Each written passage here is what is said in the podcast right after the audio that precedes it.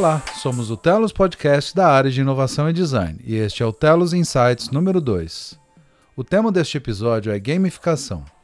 Nesta edição, vamos entender melhor o conceito de jogo, quais são as técnicas de gamificação e como é possível aplicá-las para criar mais engajamento dos usuários em serviços. Quem conduziu essa palestra foi Henrique Poiatos. Ele é mestre em educação profissional pelo Centro Paula Souza e atua na área de educação há 13 anos. Possui alguns livros publicados, entre eles Gamificação, engajando pessoas de maneira lúdica. Boa tarde a todos, prazer estar aqui, conhecer a Telos.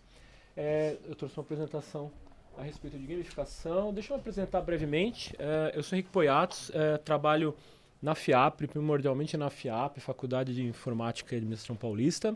É, eu tenho mestrado pelo Paula Souza, trabalho com educação já há uma década, uma, uma década e meia, eu diria, tá? É, e trabalho muito com o EAD também. Eu estou no, no, EAD da FIAP, que é chamado de FIAP On, desde o seu começo. E a gente usa muito a gamificação na FIAP para engajar os nossos alunos, tanto os presenciais quanto os de, do, de ensino à distância que é um desafio tanto hoje em dia, né? Quer dizer, você tem uma série de, de coisas é, dividindo a atenção das pessoas. Uh, a gente tem o Netflix, tem a família, tem uma série de coisas que acaba, principalmente no caso do aluno do EAD, acaba é, rifando aí a atenção desse aluno. Então a gente tem que trazer aí o conhecimento de maneira mais lúdica, uma maneira mais, mais interessante, envolvente para o aluno. Então, engajamento é a palavra de ordem da, da, gamificação. Eu tenho um livro sobre o assunto também, que é o Gamificação Engajando Pessoas de Maneira Lúdica. Ele tem versão e-book na Amazon, tá também na, no iTunes. É, e eu sou um assíduo jogador, adoro jogo, principalmente jogo de board game. Então, é uma coisa que eu, que eu gosto muito, é, principalmente os mas os board games, assim, pesados, assim, a maioria deles europeus, né? Coisa, né? Eu tenho uns 50 jogos desse em casa. Meus filhos aprendem muito também com essa temática. É, aquele, aquele QR Code ali é do meu LinkedIn, para quem quiser conectar depois, tá? É, e eu trouxe aqui um, uma agenda um, um pouquinho para a gente falar a respeito disso. Então, uh, primeiro eu queria conceituar jogo, falar de jogos em, em, ao longo da história, a importância dos jogos, é, como a gente evoluiu como civilização, por que, que eles são tão atrativos, alguns estilos de jogo, que tipo de jogo que a gente tem. Uh, o estilo de jogador também é muito importante. Aí eu trago o conceito da gamificação, o que, que é gamificação, o que, que não é gamificação. Tem derivações também que são muito interessantes que a gente pode abordar. Uh, o, recompensas, feedbacks, esses elementos são importantes, tão importantes na gamificação. Queria trazer alguns números dessa indústria, alguns cases e até uma dica, assim, como fazer gamificação, né? Quer dizer, como, como, como devo gamificar o meu negócio, meu projeto, minha aplicação. Uh, e concluímos aí também uh, essa, esse cenário todo aí, tá? E aí, começando então com a questão dos jogos uh, na história, é, entender um pouquinho a questão dos jogos, a gente tem um caso que seria um dos primeiros casos aí documentados é, por Heródoto em 1200 a.C., é, de, um, de uma crise que houve no reino da Lídia naquela época e a, aquele reino estava com um problema muito grave de escassez de alimentos, tá? E o, o, o, reino, o reinado não sabia exatamente o que fazer, como é que, re, que resolveria essa crise de escassez e eles tiveram uma, uma seguinte ideia: eles criaram jogos e, e o primeiro jogo que a gente, primeiro elemento, ferramenta de jogo que a gente tem do, é, é, documentado, tem história a respeito, são dados, eram jogos de dados. Os dados eram feitos de uh, é, joelho de, de, carneiro, eram de ossos, né? Aliás, os primeiros dados que os romanos também utilizavam também eram feitos de ossos, tá? É, e eles jogavam dados aí durante o dia e a ideia era o seguinte: enquanto as pessoas jogavam, é, elas não podiam comer. Naquele dia do jogo, elas jogavam e não comiam. E no outro dia, elas comiam e não jogavam. Né? É, e isto, esta crise e esta regra no reino chegou a durar 18 anos. Quer dizer, então eles iam alternando e mostra o caráter é, envolvente do jogo. A gente fica tão imerso quando está jogando que a gente acaba esquecendo das necessidades mais básicas, como dormir, como comer, né? Quer dizer, é, quantos de nós aí na, na adolescência, de repente no videogame já varamos noites jogando, jovens que jogam tantos jogos online, quer dizer, por que, que eles é, por que, que, isso acontece? A gente acaba se é, é, ficando tão imersivo ao jogo, né? à temática, a, a, ao, ao prazer de jogar, todas as recompensas que o jogo traz, que a gente acaba ignorando muitas vezes as necessidades básicas. E isso é, aconteceu aí nesse reinado naquela época. E eu queria também trazer a importância, por exemplo, dos Jogos Olímpicos em relação a, questão do de como a gente evoluiu como humanidade, né? Então os jogos eles foram importantíssimos para criar aí conexões entre as nações, melhorar o seu comércio exterior, os seus tratados. Uh, quando a gente joga, a gente confia nas, nas outras pessoas, quer dizer, a gente cria é, é elos, né, laços é, mais emotivos até com os outros jogadores. A gente é, é, tá dentro de um tema, jogando a mesma coisa, a gente cria laços humanos muito importantes e os Jogos Olímpicos eles são, uh, são um, até um, um, fato aí que a gente pode é, falar a respeito disso, o quanto a gente evoluiu como civilização civilização mesmo, né, com graças aos jogos. Aqui só para dar uma ilustrada, são os tais dados que está no, no num, num é, uh, perdão, no museu, né, no John, John Hopkins Memorial. Isso aqui são dados feitos com os tais ossos de carneiro, tá? Aqui eu trouxe até outros dados que remetem mais à Roma antiga, então os dados jogados pelos soldados romanos e até outras peças de jogo também mais pré-históricas, né? Então isso aí é, é, é, né, é uma peça histórica que faz parte da nossa, da nossa história aí como civilização, né? Uh, e eu queria conceituar com vocês um pouquinho, primeiro de falar de gamificação, o que, o que são jogos, o que é um jogo no final das contas, tá? Uh, e aí eu queria fazer uma provocação mesmo quem sabe definir o que é um jogo, né? Porque jogo é aquela coisa que a gente sabe o que é, mas é difícil de explicar o que é, né? O que é um jogo? Quem sabe? Quem arrisca um palpite? O que é jogo? Ih. Algo que tem regras. Algo que tem regras. Muito bem. Recompensa. Recompensa. Objetivo.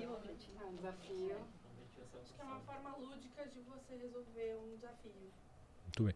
Pô, vocês estão afiadíssimos, é exatamente isso. Né? É, é uma atividade que tem uma meta ou objetivos pré-estabelecidos, bem estabelecidos. Tá? E ele tem regras a serem seguidas. Tá? E o que também é importante em relação ao jogo é que o jogo ele tem que ter participação voluntária. Quer dizer, quando você é, é, quando você é apresentado ao jogo, você opta ou não por participar do jogo ou se tornar um jogador. Quando a gente aceita as regras, aceita é, esse objetivo, fazer essa tarefa e seguir as regras, a gente se torna a entidade conhecida como jogador, tá? Então, ali é a palavra jogador. A gente tem se torna o, o, o jogador no final das contas, tá? E tem até uma, uma frase de um antropólogo famoso, que é o Bernard Suits, que ele fala o seguinte, que dedicar-se a jogos é uma tentativa voluntária de superar obstáculos desnecessários, né? E, e gente, exatamente isso. Deixa eu, eu, eu vou voltar aqui já, mas é, esse cara aqui, ó, opa, jogo de golfe, né? Qual que é o objetivo desse jogo? Pegar a bolinha e jogar no buraco. Qual que é o jeito mais fácil de fazer isso? pega com a mão, chegar perto e jogar no buraco. Tem graça? Não, não tem graça nenhuma. Né? Então, é, qual que é o tal obstáculo desnecessário? Não, vai ter que ser a distância, você vai ter que usar um taco, aí tem o vento, aí tem que ser no menor número de tacadas. Quer dizer, você começa a colocar várias regras que são absolutamente desnecessárias, certo? Mas a, a ideia de superar esses obstáculos desnecessários nos traz muita satisfação. A gente tem reações químicas no nosso corpo, geramos endorfina, uma série de hormônios do prazer. A gente sente muito, eh, sente muito prazer ao superar esses tais obstáculos do jogo. Né? Então, é, é mais ou menos como, como de repente amassar um pedaço, uma, um, amassar um papel que estava escrevendo alguma coisa e querer jogar na lixeira, mas eu não vou até lá, eu vou jogar daqui, né? E eu vou tentar acertar a lixeira, né? E quando você acerta a lixeira, você dá aqueles soquinhos no ar, assim, sabe? é uma coisa besta, mas você se estipulou um desafio e você cumpriu, você superou esse tal obstáculo desnecessário que o Bernard Suits traz aí como como, como questão, né? E tem até frases de, de, de, game designers falando que comparação aos jogos, a realidade é muito fácil, né? Quer dizer, é, os jogos, eles, eles são esses, essas superações, obstáculos voluntários que a gente quer superar. E o, o, o jogo, ele tem ele tem alguns elementos. Quando a gente estuda a gamificação, a gente estuda muito a questão da psicologia mesmo. E a gente tem uma série de é, de estudos psicológicos é o seguinte: a gente tem dois tipos de, de, de, motivação, tá? Na verdade, tem estudos falando de bem mais do que isso, mas para simplificar, a gente tem uma coisa chamada motivação extrínseca, que é uma motivação baseada na recompensa. Você você faz essa atividade e eu te dou uma recompensa, eu te dou algo em troca, né? Eu te, dou, eu te premio por, por cumprir essa, essa atividade, tá? Então, é, se você fizer a lição na hora, você vai ganhar tempo de jogar videogame, por exemplo, ou você é, vai ganhar mesado. Se, e, e, tem o contrário também, né? Quando você é, quer inibir aí o comportamento, você pode também punir, né? Não, você fez tal coisa, estava errado, fica de castigo, né? Quanto, quanto, quanto que as nossas mães não trabalharam com a questão da motivação extrínseca, seja pela premiação, seja pela punição, né? Então é uma coisa, como o nome já indica, ela é externa, é o, tem um estímulo externo, né? É a tal da cenourinha na nossa frente. A gente tem ali uma, um prêmio que a gente está avisando e a gente vai fazer aquela atividade e receber aquele prêmio, aquela, aquela, aquela, aquela premiação em troca, tá? E tem também o que a gente chama de motivação intrínseca. A intrínseca intrínseca, o nome já indica, ela é interior. É aquela, aquilo que nos move, aquela força motriz que nos move a fazer atividade. Quer dizer, eu vou fazer porque eu quero fazer de fato. Eu vou fazer exercício porque eu me sinto bem fazendo exercício. Quer dizer, tem algo lá dentro que faz com que a gente faça aquela atividade, tá? E o exercício também vale para motivação extrínseca. Não vou fazer exercício, está muito frio, né? Não, mas você vai, sei lá, perder peso, você vai, não sei, ah, então, então é, é bom para sua saúde, quer dizer, ter aquele empurrãozinho, né, para você fazer aquela atividade, né? Então tem as duas coisas aí podem ser colocadas em questão, tá certo? Uh, então tem inclusive estudos dizendo né, que uh, o contrário né, da, da felicidade, do entusiasmo para fazer o jogo, é, na verdade, a depressão. Né? E quantos estudos a gente tem é, até na área de medicina, né? a gente vê, por exemplo, casos como o Doutor da Alegria, ambientes uh, é, como o caso da série do Google, que são mais lúdicos, são mais é, é, as pessoas se sentem melhor naquele ambiente. A gente vê, inclusive, aqui, né, a decoração de, de vocês ali no, no, no, banheiro, né? Quer dizer, esses toques assim para a gente se sentir mais à vontade, né? Cada uma das baias aqui com, né, com, com os objetos, é, fotos de família e tudo mais, né? É, é, o ambiente ele também acaba externalizando um pouco o, o o, o, dia a dia dessa empresa, né? O quanto a gente se sente bem ali, né? É, tem até um, um livro que eu recomendo muito, que é, ele chama Criatividade SA.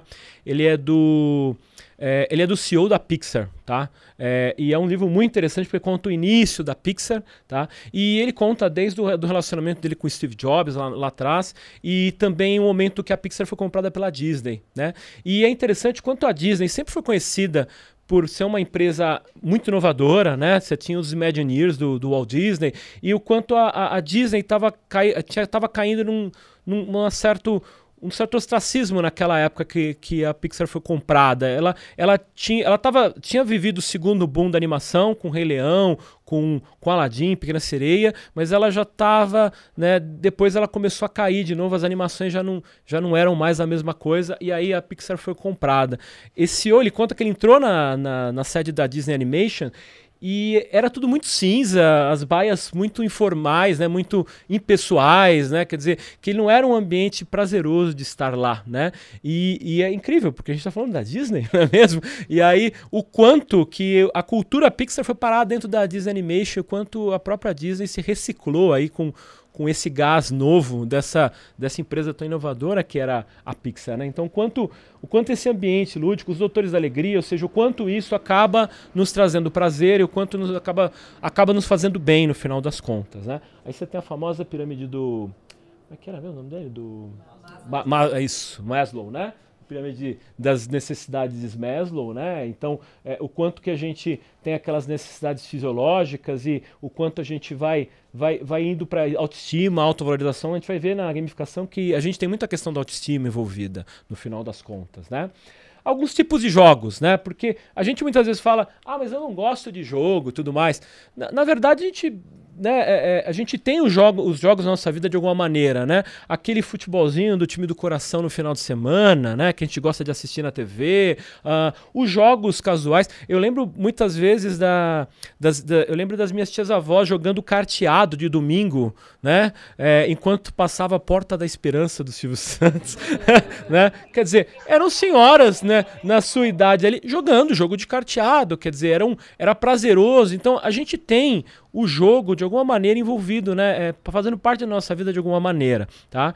E uma coisa que, que mudou bastante foram os jogos casuais que a gente tem, por exemplo, no smartphone. Você está na fila do banco, tem alguma fila ali, e aí você começa, se pega jogando alguma coisa ali, né? É, e a, a questão do, do, do smartphone, desses jogos casuais, o quanto eles abriram também o leque em relação a, ao público que está jogando hoje. A gente tem um público, muitas vezes, a idade média de jogadores, de algumas pesquisas que a gente faz, é de 35 anos, né? Não é só coisa de, de garoto com videogame ali no, no console. Aliás, os, os jogadores de videogame das gerações passadas cresceram e hoje eles compram jogos, eles jogam com os filhos, ou jogam sozinhos, por que não? Não é isso? Então, é, a gente tem um jogo presente, aí é um, é um jogo do tipo casual, que é um jogo da qual o jogador ele não, ele, o compromisso dele com o jogo não é tão pesado, ele não é um jogador tão assíduo assim, né?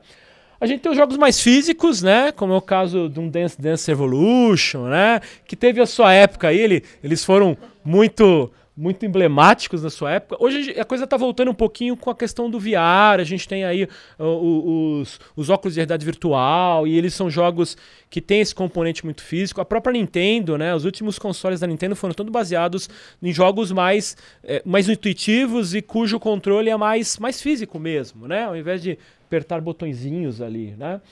Uh, os jogos de descoberta, né, como o caso de um jogo de detetive, por exemplo, que você tem que ir nos locais ou nos cômodos e descobrir pistas e tudo mais. Né?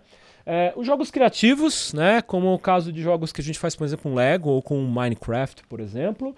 E os jogos considerados mais mentais aí, que você tem aí um, um, um, esforço, um peso de regras e estratégia muito grande, como é o caso do xadrez e até dos jogos europeus que eu tanto gosto. Né? Uh, então, a gente tem estilos de jogos diferentes. Não é, não é porque é, é, um jogo que as pessoas primeiro são obrigadas a jogar. A gente falou que um dos componentes importantes é a participação voluntária do jogador, quer dizer, o jogador tem que estar disposto a participar do jogo, tá? E isso é tem que ser muito bem respeitado na gamificação também. Uh, e o, a questão dos jogos, a gente tem estilos diferentes, quer dizer, não é todo estilo de jogo que vai acabar atraindo aquele tipo de jogador, né? A gente até estudos, né, também falando da questão dos tipos de jogadores, tá? Além de tipos de jogos diferentes, a gente também tem estilos diferentes de jogador. Esse estudo que eu vou mostrar aqui agora, ele é da década de 80, na verdade, mas ele é relevante, até hoje tinha, temos artigos científicos em relação a isso, e ele é utilizado até hoje, até mesmo nos jogos mais modernos, tá? É, se não me engano, o estudo foi feito pelo Richard Bartle, Bartle né? E a gente tem os perfis de jogadores. Temos, por exemplo, os killers, ou os predadores são aqueles jogadores extremamente competitivos. É aquela pessoa que é competitiva. Você põe ela para jogar, ela quer. O barato dela é superar o adversário. certo? Não é superar, é esmagar o adversário, não é isso? Então, ela vai jogar e vai ganhar só pra, só dar uma sacaneada no colega, né? Quer dizer, só pra se provar em relação aos seus pares. Então, ele quer ser o melhor, é o jogador que vai ser o melhor. Então, esse, esse jogador ele é altamente competitivo, tá? Uh, Trata-se de aproximadamente 1% dos jogadores, não são tantos assim. A gente tem, como a gente tem vários tipos de jogos, né, desde os casuais aos criativos, etc. Na verdade, a gente tem vários estilos hoje em dia. Esse aqui, na verdade, hoje é considerado a minoria. Mas veja, a gente tem também os achievers, que são os realizadores. É aquele jogador que você coloca o jogo ali, não, não é, não, o cara não quer só ganhar, ele ele quer realizar todas as atividades de jogo. É aquele jogador que jogava o Mario Bros e ele não queria só chegar no final, ele tinha que descobrir cada fasezinha secreta, cada portinha, né? É o cara que. Você solta esse cara num desses jogos de, de mundo aberto, que a gente chama, open world, tipo GTA, Battlefield, o cara fica perdido, né? Ele não sabe nem pra onde ir. Eu comecei a jogar Skyrim, que é mundo aberto. Isso. Fiquei dois anos jogando. que não parava, né? Aí cê, é aquele jogador que você tem o objetivo primo, primordial, a quest, que a gente chama, a missão, só que ele fica pegando side quest, né? Quer dizer, é o cara que quer realizar. Né? É, o barato dele é descobrir, né? Então é o jogo, o tipo de jogo dele é mais aquele jogo de detetive, é um jogo de descoberta, né? Um jogo de, de abertura de fases secretas e tudo mais, tá? É, geralmente são 10% dos, dos jogadores, aí segundo estudos, tá? A gente também tem os, jo os, jogadores que são os exploradores, tá? Ele tem um perfil parecido com o, o Ativer, é verdade, mas é aquele, é aquele jogador que ele, é, é, ele quer desvendar o jogo e ele quer saber os porquês, ele está preocupado com a narrativa, ele, ele quer aprender alguma coisa com o jogo, tá? Ele está construindo conhecimento. Então é um outro tipo, um outro perfil de jogador aí, que são os exploradores, também por volta de 10%, né? E veja, a grandíssima maioria dos jogadores, né? E aí, como eu mencionei, remetendo aos jogos casuais, os jogos é, de, de rede social que eram tão famosos, é o socializador, que é aquele jogador que ele ele tá jogando ali pela farra, pela curtição. É, é, aquele jogador que vai jogar o Farmville e aí que ele manda coraçãozinho pro coleguinha, né? Manda o recurso. Ele quer colaborar, né? É o jogador colaborativo tá? Então esse jogador ele, ele, ele quer jogar. O legal do jogo para ele é socializar com outras pessoas. É o jogador que ele é, é, ele tá jogando pelo barato jogar, não importa nem ganhar no final das contas, né? E aí, pois é, né? Vejo que você é mais aqui, né? Assim não interessa ganhar? e, e geralmente são 80% dos jogadores e tudo mais. Mas veja, não quer dizer que você é, pode ser apenas socializador e não pode ser competitivo de vez em quando. Quer dizer, a gente, a gente é um pouquinho de um, um, um pouco mais de outro, né? É, a gente pode se classificar, é, sei lá, 90% ali, 10 ali, isso é possível de acontecer, tá? Mas eu, eu particularmente, eu acho que eu sou o perfil socializador também. É um jogador que né, reúne ali com o pessoal board game, começa a jogar, e a ideia é passar um tempo, né? É ter um, um, um tempo divertido ali, é, é, prazeroso com outras pessoas, tá? É, então esse, esse é o estudo. E veja, a gente tem elementos de jogos diferentes para cada um desse, dessas pessoas. Quer dizer, quando a gente fala de ranking, de colocar aquele famoso ranking de jogador, ele é mais indicado para esse jogador aqui competitivo. O jogador que não é competitivo, ele nem vai gostar de olhar no ranking. Ele não, para ele não interessa estar tá no topo, não interessa galgar posições ali, né? Então você coloca elementos, por exemplo, mais colaborativos. Então você tem jogos mais competitivos, jogos mais colaborativos também, tá? É, a, falando um pouquinho da questão então da gamificação no final das contas, tá? É, e aí eu queria começar falando do que não é gamificação, porque é, há muita confusão no, no mercado né, sobre o que, que é gamificação e o que, que não é no final das contas. Tá? E tem também as variantes, como eu mencionei, que não são gamificação, mas são interessantes a gente conhecer também.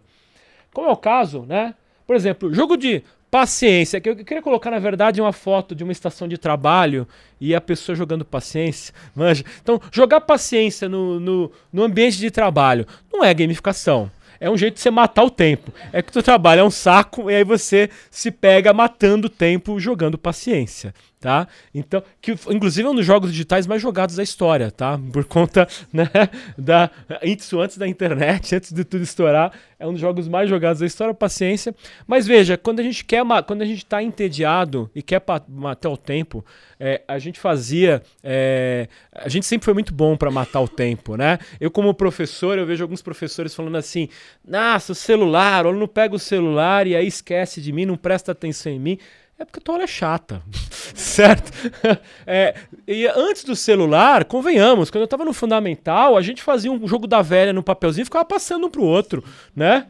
Então a gente já matava o tempo. A aula chata a gente já resolvia de outra maneira não digital, né? E veja, jogo da velha era um jogo no final das contas, né? É, então jogar, então definimos uma, uma coisa: jogar paciência no, no, no, meio de trabalho não é gamificação, tá? É só um jeito de você pegar um jogo para matar o seu tempo, né? Ou jogar um jogo de celular, enfim, né? Uh, a gente tem, por exemplo, uh, os jogos educativos, né? Quer dizer, é, a gente chama esse tipo de abordagem, inclusive na educação, de game-based learning, aprendizado baseado em jogos. Então você cria um jogo que ele tem um objetivo pedagógico, ele está ensinando é, é, a, a, criança a letras e números, talvez matemática, e aí a criança, então, interagindo com esse jogo, ela está é, aprendendo algo novo. Mas isso também não é gamificação, isso a gente chama de GBL, né? É aprendizado baseado em jogo, tá? É, tem um caso também muito famoso que é do SimCity, né? O SimCity é um clássico dos jogos digitais, né? Você tem que administrar uma cidade. Isso foi antes do The Sims, é claro, né? Era, a ideia é você administrar uma cidade. E tem uma versão dele, se vocês quiserem procurar depois, chama SimCity Edu, de, educa de educacional. Era um SimCity, era uma versão do SimCity. É, é, para ensinar cidadania para crianças, ensino fundamental e tudo mais. Quer dizer, a questão do, da retirada do lixo, de administrar a cidade, né? De, de, do trânsito. Né? Então, era um, é, é, a ideia era, era ensinar crianças a serem bons cidadãos, entender como é que funciona uma cidade, como é que a gente vive de, de maneira né, ordenada e ética dentro de uma cidade. Então, tem uma versão só para ensino. Então, GBL é um aprendizado baseado em jogo, no final das contas. Tá? Tem também os chamados serious games ou jogos sérios, tá? Esse jogo aqui, né, embora pareça um, um, um, famoso jogo de tiro uh, qualquer, né, na verdade, né, tem vários desse estilo. Esse especificamente é o American's Army, né, que é um jogo de guerra. É, esse jogo foi é, desenvolvido e é mantido pela, pelo exército norte-americano. Tá? É um jogo gratuito, você vai, baixa da internet e joga. E trata-se da maior, da, da maior ferramenta de recrutamento militar dos Estados Unidos em toda a sua história. Né? Porque o, jo o, jovem baixa, começa a jogar e ele fala, pô, tá aí, quero fazer disso meu dia a dia. Né? Quer dizer, o cara começa a gostar ali, ele, ele tem uma, uma situação, ele é muito real, né? No final das contas, ele é para emular a situação real. E aí o, o, o, cara ele se capacita nisso de repente resolve fazer, fazer carreira militar. Então, trata-se da ferramenta de, de recrutamento mais bem sucedida da história dos Estados Unidos. Tá? É, mantido até hoje, como eu mencionei, gratuito, tá? E é, são conhecidos como serious games ou jogos sérios esse, esse tipo de jogo também é muito usado, por exemplo, para recrutamento, né? Quer dizer, um, um simulador uh, que a gente tem hoje em autoescola, por exemplo, ou um simulador para ensinar um operador do trem a, a, operar o metrô de São Paulo, por exemplo, né? Então são jogos sérios. Né? Tem jogos de empresas, né? A gente vê muito no MBA, a gente usa muito os chamados jogos de empresa, né? Para ensinar então processos tra é, do trabalho, do, do, dia a dia do profissional. Então jogos sérios, jogos, é, serious games no final das contas, tá? curiosidade. Oi. O, uma pergunta. Pois não. Ah, você falou que é recrutamento de forma indireta, né? Não que eles mapeiam quem tá jogando e. É, de forma é, mas de qualquer maneira, quando o cara tá preenchendo ali, ele fala de onde você. De onde ficou sabendo ali, né? Quer dizer, e, e, outra, né? Ele, ele cria um login, né? Quer dizer, no final das contas, o exército sabe, né? Que, quem tá jogando, sim. É, bom, o termo gamificação, ele começou a se tornar mais comum, mais, mais relevante é, a partir de um TED da Jane McGonigal. A Jane McGonigal é uma game designer muito, muito famosa. Ela tem dois ou três livros nessa área, inclusive. É, e ela é, é, falou, né, gamification a primeira vez, embora a gente tenha referências na década de 80, né, tem um, um, um, um, game designer também famoso que ele, ele chegou a usar a gamificação no contexto que a gente usa hoje, que é transformar algo que não é um jogo em jogo. Tá? Quer dizer, é, é, é colocar elementos de jogo em um processo de trabalho, em um aplicativo, né, em, uma, em uma atividade que é uma atividade séria, tá? É, mas colocar elementos que tornem ela lúdica, tornem ela engajante por esses elementos, né? Então é, é, esse o contexto que a gente usa hoje de gamificação. Ela usou lá atrás e ela chegou a falar, né, que se somar todas as horas, era a época do World of Warcraft, que era o grande era o grande boom ali de 2010, é, e a gente somando o tempo que todo mundo gastava jogando online, dava 5,93 é, bilhões de anos, né? o tempo de cada um jogando, quer dizer, é, é mais do que o tempo que a gente tem né, de evolução humana, né? Se a gente colocasse em linha aí, certo? Então, o número de. Como a gente tem. Né, o número de pessoas que está jogando no final das contas, né? Então, é uma atividade que a gente faz com bastante frequência. O jogo de empresa se acaba colocando situações muitas vezes fictícias para simular um processo real. Mas na ideia da gamificação, a gente. O processo é de verdade, tá? Você está realmente fazendo a venda, você está realmente é, é, desenvolvendo o processo de, de trabalho. Então, é alguma coisa, na verdade, real. Essa é a principal diferença, tá? No final das contas. Então, é, o objetivo então é encorajar as pessoas a adotar um determinado comportamento, seja pela motivação extrínseca ou motivação intrínseca. A gente pode trabalhar as duas coisas, tá? É, e aí você coloca esses elementos de jogo para tornar isso um pouco mais lúdico, para tornar a atividade engaja, engajadora de alguma maneira, tá? É, e aí é, elas podem se tornar tarefas mais agradáveis é, e menos tediosas ou às vezes repetitivas, tá? Embora muitas vezes nem a gamificação salva uma tarefa que é tediosa demais, né? Vou imaginar que eu estou fazendo uma, uma ação de uma venda de um produto e eu coloco gamificação na jogada. A pessoa opta ou não por fazer a compra do produto, por exemplo, né? Então ela é, é para dar aquele empurrãozinho muitas vezes para a pessoa é, pessoa fazer a compra, por exemplo, fazer alguma coisa. É, ou então, para a gente tentar, por exemplo, é, a gente tem metas é, de, de no, no, trabalho, processo de trabalho, otimização de processo de trabalho, e você quer engajar as pessoas para fazer isso. Quer dizer, o processo já existe, as pessoas iam seguir ele de uma maneira ou outra, mas para, por exemplo, otimizá-lo, para fazer com que as pessoas se engajem, por exemplo, a melhorá-lo, é uma coisa que é um pouco mais voluntária. Né? Então, a, a gamificação ela, ela tem que ter esse elemento, a gente tem que dar a opção. Né? É, da pessoa querer participar ou não. Eu tenho alguns exemplos aqui, é, acho que vai ficar um pouquinho mais claro quando por que, que a inflação ela, a pessoa pode ou não jogar no final das contas, tá? Pode ou não é, participar daquela atividade. Porque quando a gamificação ela é, ela é compulsória, é, ela tende a ser a, a, ela, ela pode ser um tiro pela culatra, tá? Para dar um case real, né? A gente tem um case de gamificação que ele aconteceu na rede hoteleira da, da Walt Disney World, né? Era uma empresa terceirizada que cuidava da questão do, das camareiras, né? Na, da questão ali da limpeza e da, da arrumação do, da rede hoteleira. E eles colocaram gamificação, então tinha ranking ali da, da das, do, dos, da, das pessoas, os melhores profissionais e tudo mais.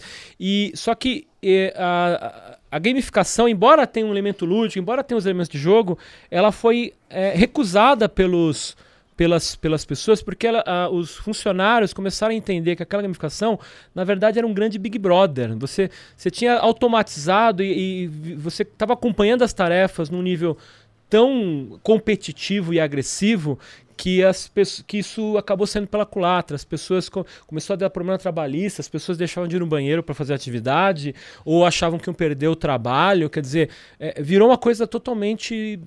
Né, foi subvertida a gamificação. Né? Eles, os funcionários da empresa chegaram a apelidar o sistema de gamificação de chicote virtual. Tá? Então é, é, é, é Electric Chimp, é, Trimp lá. É, tem, tem, deu uma gada, depois deu uma procurada. O case já tem alguns anos, mas veja, é, a gamificação era, não era é, voluntária, ela era compulsória, as pessoas eram obrigadas. No final das contas, era um sistema que estava é, monitorando o trabalho de todo mundo e tinha os, tinha os pontos, tinha os elementos de gamificação ali, mas acabou não convencendo ninguém, acabou saindo pela culatra. Né? Então a gente tem que ter, tomar cuidado com isso também. Uh, como eu mencionei então antes, o conceito é o uso de mecânicas de jogos, contexto de jogo. É, por exemplo, o que a gente usa, é, que pode ser, pode ser considerado também, quando você vai colo colocar uma tarefa, você pode contextualizar ela usando storytelling também, que é uma coisa muito interessante. Quer dizer, os jogos ele tem, né, a questão da narrativa, é, ele, ele pode ser uma história a ser contada, uma história que é interativa, que a gente interage como jogador, né? Então, é, então, storytelling, você contextualiza a, a, a, atividade, o processo, coloca as mecânicas de jogo e a ideia é você tentar aumentar, incrementar a participação naquele processo, naquela atividade, naquela tarefa é, e também é, dar mais engajamento ou muitas vezes mais comprometimento dos potenciais usuários. Tá? É, eu, eu não coloquei aqui, mas uh, a Reni estava me contando né, né, até de um case que vocês têm trabalhado, por exemplo, na parte de, de alcoolismo, né? E, e veja, o Alcoólicos Anônimos, ele é gamificado, né? Quando você é, ganha aquela moedinha, né, de um mês, que tem as cores tudo mais, aquilo é uma medalha, aquilo ali, o, a, a pessoa que recebeu, né, que está um, um ano sobra, dois anos sobra, ela exibe aquela medalha com orgulho. E é uma medalha, uma coisa que, né, de repente, pra gente parece um negócio bom, mas ele. É, é, todo o esforço que ele colocou para conseguir aquela, aquela moeda, aquela medalha, no final das contas, para ele é um orgulho muito grande. Aquilo ali é um reconhecimento do seu esforço. Né? Então, uh, a gente tem. Uh, desde a gamificação, por exemplo, que é a mais clássica, que está presente na vida de todos nós, é aquele famoso compre 10 e ganha um de graça, né? Da pizzaria, de vários outros tipos de. de... É um programa de fidelidade. Como os programas de fidelidade que a gente vê, do estilo Smiles, do estilo pontos múltiplos, quer dizer, é, você compra e ganha pontos, com esses pontos você troca por mais pontos, ou troca por viagens, ou troca por não sei o quê. Quer dizer, é um sistema de motivação extrínseca. Ele está encorajando a gente a comprar mais ou a, a, utilizar mais, por exemplo, cartão de crédito em troca de uma premiação, em troca de um comportamento é, é, de motivação extrínseca, né? Então, uh, a gente tem né, a gamificação né, é, dentro desses processos. É, são elementos de jogos que a gente acaba pegando emprestado e colocando para aumentar a fidelidade, para aumentar engajamento né, nas compras, no que for. Tá? Então, os elementos que são importantes na gamificação, em jogos no geral, a questão das metas, né, o objetivo bem definido do que deve ser feito, tá? Porque se, quando não tem, tava dando até essa aula essa semana, né? Quer dizer, quando não tem meta, não tem objetivo, a coisa fica meio solta, né? Quer dizer, por exemplo, um jogo como o American's Army, o World of Warcraft, ele tem as metas, tem as missões a serem cumpridas. Se você não coloca meta, objetivo, missão, algo a ser alcançado, ele vira um Second Life. certo? Quem lembra do Second Life aí, de uma década atrás? Era um, era um mundo de realidade, era um mundo aberto, como a gente vê em jogos, mas não tinha propósito algum. Você não tinha objetivo ali, não tinha meta, você ficava vagando naquele mundo virtual, né? De uma maneira um pouco sem sentido, né? Então, é, por isso é a questão da, da meta, do objetivo, né? Você tem que ter objetivo lá no jogo, né? Algo a ser almejado. As regras, né? Como aquelas que o Bernard Sud fala, né? As regras, as regras de obstáculos necessários, né? Então você tem um conjunto de regras que você tem que seguir. Uh, e uma coisa que é muito, muito importante no jogo é o feedback. Né? Então, quando a gente vê eh, essas palestras motivacionais, o Mário Sérgio Cortella falando, né? quer dizer, olha, você deve reconhecer. É, ele tem até uma frase famosa, né? quer dizer, você reconhece em público e, e, e, chama atenção no particular. Não sei se é exatamente essa frase, né? mas você vai, você vai dar, um, dar um toque, você vai fazer uma crítica, você faz ela em particular. Você vai fazer um. Vai motivar, né? vai, vai, vai reconhecer, você faz isso em público para todo mundo ver, que é o feedback. E o quanto a gente está tão acostumado, às vezes, a dar feedback negativo né, para os colegas de trabalho, para funcionários, e acaba, às vezes, esquecendo de fazer o feedback positivo. Né? Pô, bom trabalho, isso ficou muito legal. Quer dizer, o quanto isso é importante, né? Senão fica aquela coisa. A gente vê esses, esses perfis de, de liderança, do chefe clássico, que o cara só dá bronca. Quando ele não fala nada é porque tá tudo certo. Pô, não pode ser assim, né? Por que, que os jogos digitais acabam engajando tanto os jovens? Porque ele tem um feedback positivo muito forte. Tá? Então você tem uma. E, e, uma outra coisa que é muito importante é o seguinte: você pega esses jogos digitais, você tem um objetivo de longo prazo, mas você tem vários objetivos de curto prazo também. Se você coloca uma meta que está muito longe, que vai levar horas, ou você tem uma meta é, de vida que vai levar dois anos para cumprir, há uma chance muito grande se você desistir no meio do caminho porque você não se sente motivado, a motivação vai caindo, porque você colocou uma meta que ela está muito a longo prazo. Né? A gente precisa, como ser humano, de motivações, de recompensas de curto prazo também, para a gente se motivar engajado ao longo da jornada inteira. Tá? E é isso que a gente vê muito nesses jogos, principalmente de RPG online e tudo mais. Você tem uma missão longa para fazer, mas você tem mini missões. Você, você tem os níveis ali. Eu tô no meu personagem está no nível 10, mas se eu jogar mais uma meia horinha, e ganhar mais esses pontinhos de experiência, eu viro nível 11. E aí você vira nível 11, aparece umas estrelinhas, né? É, o número 10 aparece um 11 gigantesco, quer dizer, é, olha o feedback positivo, o reforço positivo, né? E aí você tá no nível 11, mas você percebe que se você jogar mais uma meia horinha, você vai conseguir X moedinhas para comprar o item que você estava esperando por tanto tempo. Vou jogar mais meia horinha, né? E aí quando você vai ver é 4 horas da manhã, não é isso? então, então veja, é, é isso que o jogo digital acaba fazendo, de que acaba envolvendo tanto a gente. A gente tem as metas, tem várias metazinhas de de curto prazo e toda vez que se atinge tem barulhinhos, né, estrelinhas pulando, né? Tem uma festinha ali, né?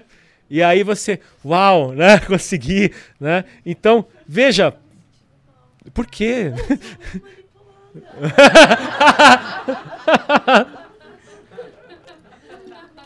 A gente é o tempo todo. É psicológico, é totalmente psicológico, tá?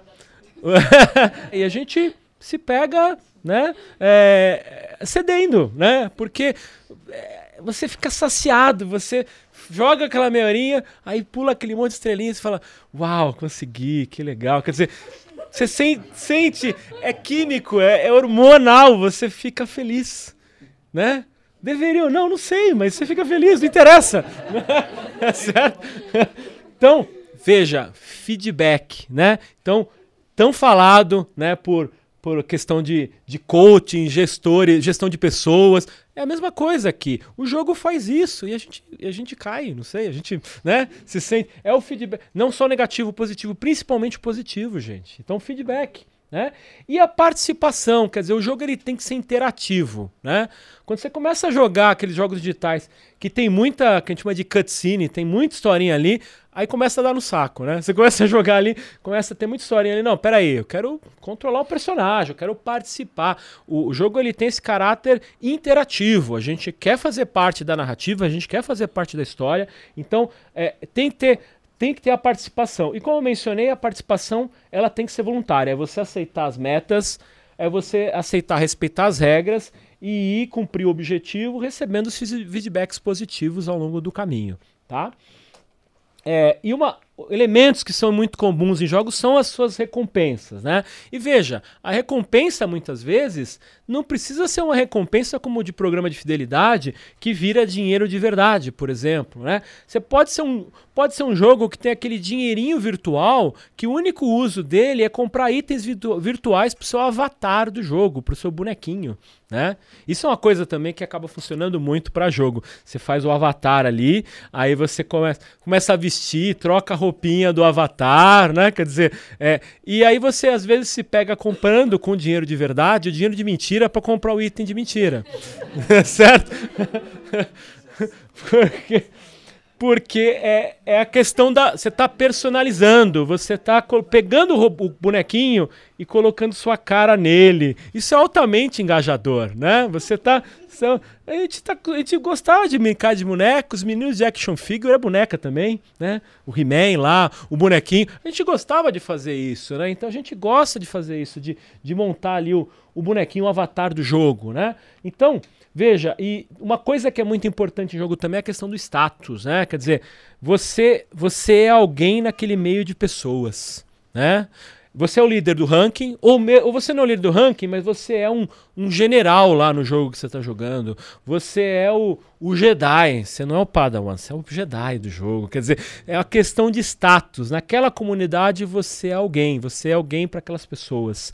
Então, o status é uma coisa que, que é muito envolvente, que é muito engajadora. Você atingir certos status, certos reconhecimentos num grupo de pessoas. A gente quer ser aceito, né? Nós somos seres sociais, a gente faz para ser aceito, não é isso? E o, o, status no jogo, né? Você ganhar aí reputação, é ganhar parte do ranking, ou como eu mencionei, as medalhas, né? Você ter os badges ali, as medalhas, tão, tão comum no peito de generais, a gente tem muito isso no jogo também, né? Essas medalhas, esses achievements que a gente chama, né? Você vai, você dá uma olhada lá na Steam, nos jogos digitais, está lá o que, o, as medalhas que o cara ganhou no jogo. Olha quanto tempo ele ficou jogando, quanto se ele fez isso, se fez aquilo, se ele conquistou tal coisa no jogo. Então o reconhecimento é importante, né?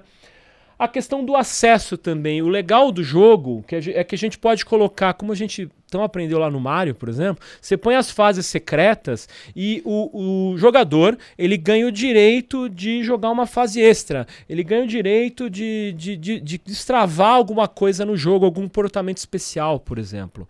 Né? Então, você promover acesso exclusivo. A gente a gente, a gente fica besta com essas coisas. Olha, eu ganhei um acesso exclusivo, né? Eu sou diferente dos outros jogadores, né?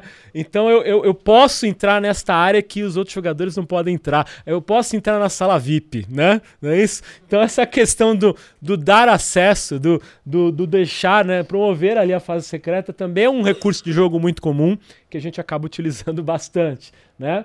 É, e a, veja, aquele primeiro acaba conquistando bastante o, o, o, killer ali, o predador, o cara mais competitivo, mas o socializador também, né? Porque muitas vezes ele quer ser reconhecido como alguém que tem um conhecimento ali, que pode ajudar o próximo, né? Então você tem a questão do status. O acesso acaba conquistando muito o cara que é o explorador, né? Aquele cara, o realizador, o cara que é mais explorador. Veja, ele acaba envolvendo um outro tipo de jogador, né? Uh, a questão é, da, da influência, né? Você ter ali uma troca de influência no jogo, toda ação ela gera uma, uma ação que influencia o jogo dos outros, quer dizer, o, o jogo ser tão interativo que você faz uma ação ali e isso causa alguma consequência, por exemplo, tá?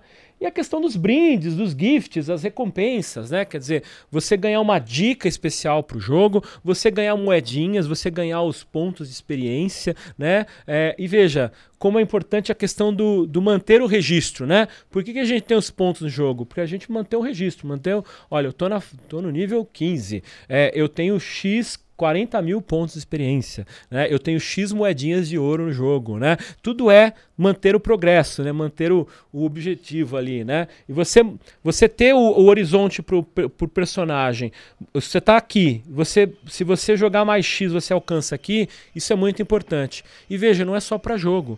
Eu tenho uma tarefa, eu estou na metade dela, eu estou no começo, eu estou no início.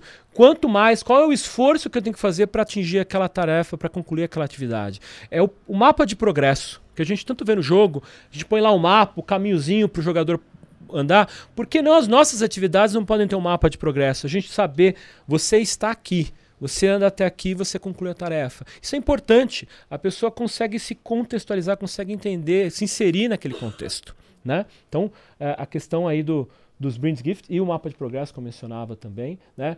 E já falei, né, a questão do feedback instantâneo. Você está jogando Mario ali, você bate a cabeça no negócio, aí pega uma moedinha, né? Quer dizer, você tá, você tem um reforço positivo de curto prazo. A cada X minutos ou até X segundos, você tem um esforço positivo, você tem aquela sensação de prazer e você acaba buscando mais. Se sentir bem é viciante, gente, né?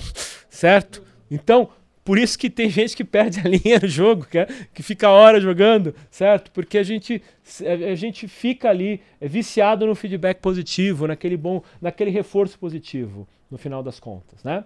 Aí eu queria, depois eu falo um pouquinho da, da experiência no IAD também.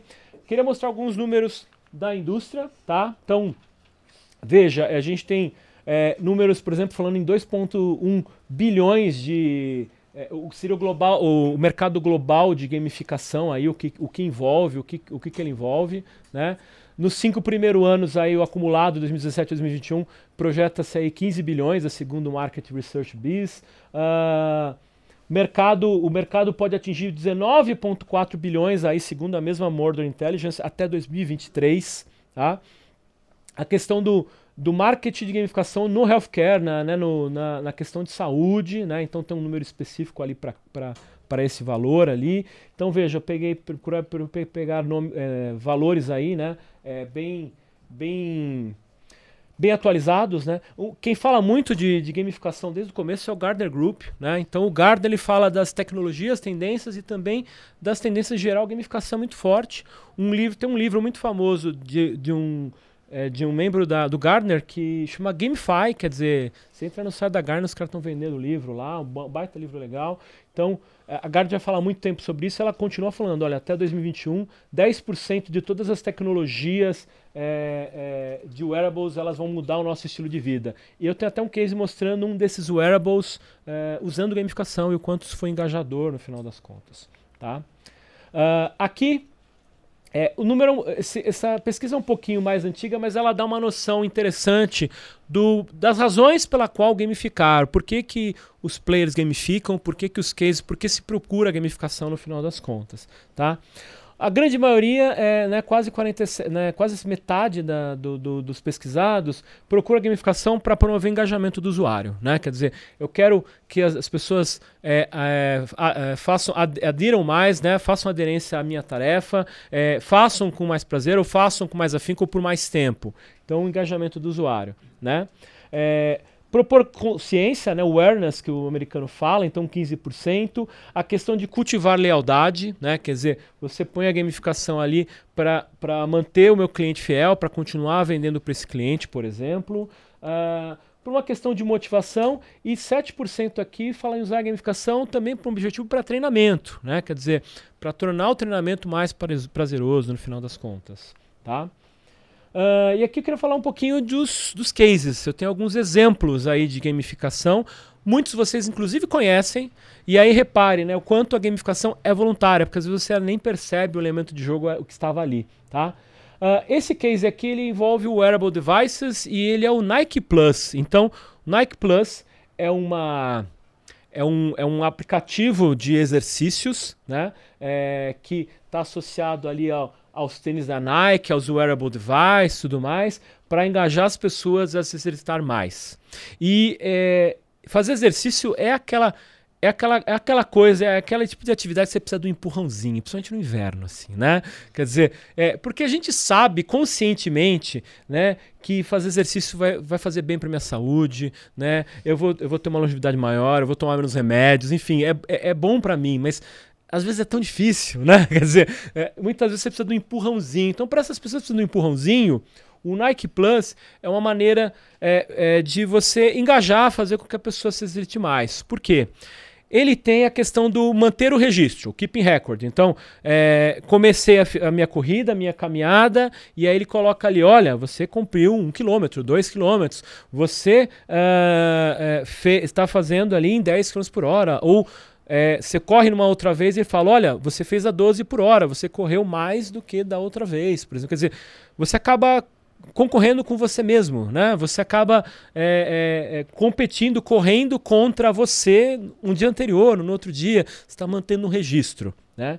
E, ele, e eles adoram, né? O americano principalmente adora manter estatísticas de absolutamente tudo, né? Agora ele tem elementos também é, que são mais claros de jogo. Por exemplo, você tem uma funcionalidade no Nike Plus que você pode desafiar, desafiar um colega que você tem ali no Nike Plus. Quer dizer, olha, eu duvido você correr 5 km amanhã, né? Você coloca, você propõe uma missão para outra pessoa, você desafia outra pessoa, né? Que vai topar então participar disso ou não, né? Você tem o ranking também, então tem o ranking ali dos melhores corredores e tudo mais, né? Então você tem vários elementos de jogo é, num aplicativo que é para manter o registro ali das atividades físicas, né?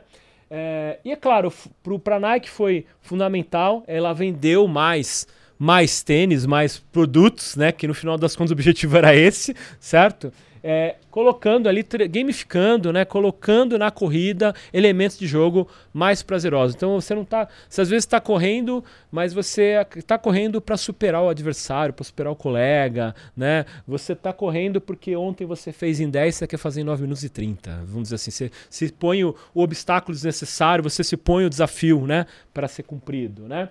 Então o Nike Plus aí é um é um excelente exemplo aí de gamificação, tá? Particularmente acho um saco correr. Aí eu eu tenho usado muito um outro que é o Strava, porque eu gosto de pedalar, o negócio é bicicleta, né? E o Strava ele tem segmentos, né? O próprio NEC Plus acho que está trabalhando com segmento também. Quer dizer, não é o trajeto inteiro, você tem segmentos, você está na Paulista, você tem um segmento daqui até aqui. E ele cria o ranking uh, daquele trecho. Então você passa de bike ali e naquele dia você foi o décimo mais rápido daquele trecho. Né? E tem um ranking por idade, por gênero. Olha, na sua faixa etária, você nesse dia você foi o quinto mais rápido daquele trecho. Quer dizer, então ele gera, gera vários rankings. Porque veja, eu não sou um um, um biker, né? Um, um, ciclista profissional. Então você pega uns caras que estão ali com a bike certa, que pedalam X anos, quer dizer, o cara vai estar no topo do Strava e eu nunca vou ter chance. Mas veja que interessante, eles quebram em vários rankings diferentes, né? Então você, você tem um ranking do grupo, você cria grupos no Strava e você tem um ranking daquele grupo de um grupo de pessoas, de um grupo de ciclistas, quer dizer, você pode fazer o ranking da sua galera. Então, é, é, é segmentando. Então você não é o primeiro mediante o ciclista profissional ali, mas você é o primeiro da sua turminha. Então, isso quer dizer alguma coisa para você, né? Porque o ranking, ele tem essa questão para quem tá indo muito bem, ele é altamente motivador. Para quem não está, ele é uma droga. Você não vou jogar mais, né? Eu nunca vou ficar na, eu nunca vou ser o primeiro. Então assim, ele pode ter o um efeito contrário, certo? Então tem que tomar muito cuidado com a questão de colocar o ranking é, e, e da questão da alta competitividade. Quer dizer, é importante para nós, a gente é somos seres competitivos. É importante até até promover uma competição, porque a gente se torna pessoas melhores porque a gente tem as pessoas em volta que acabam é, fazendo que nós tornamos menor, melhor. A gente tem a nossa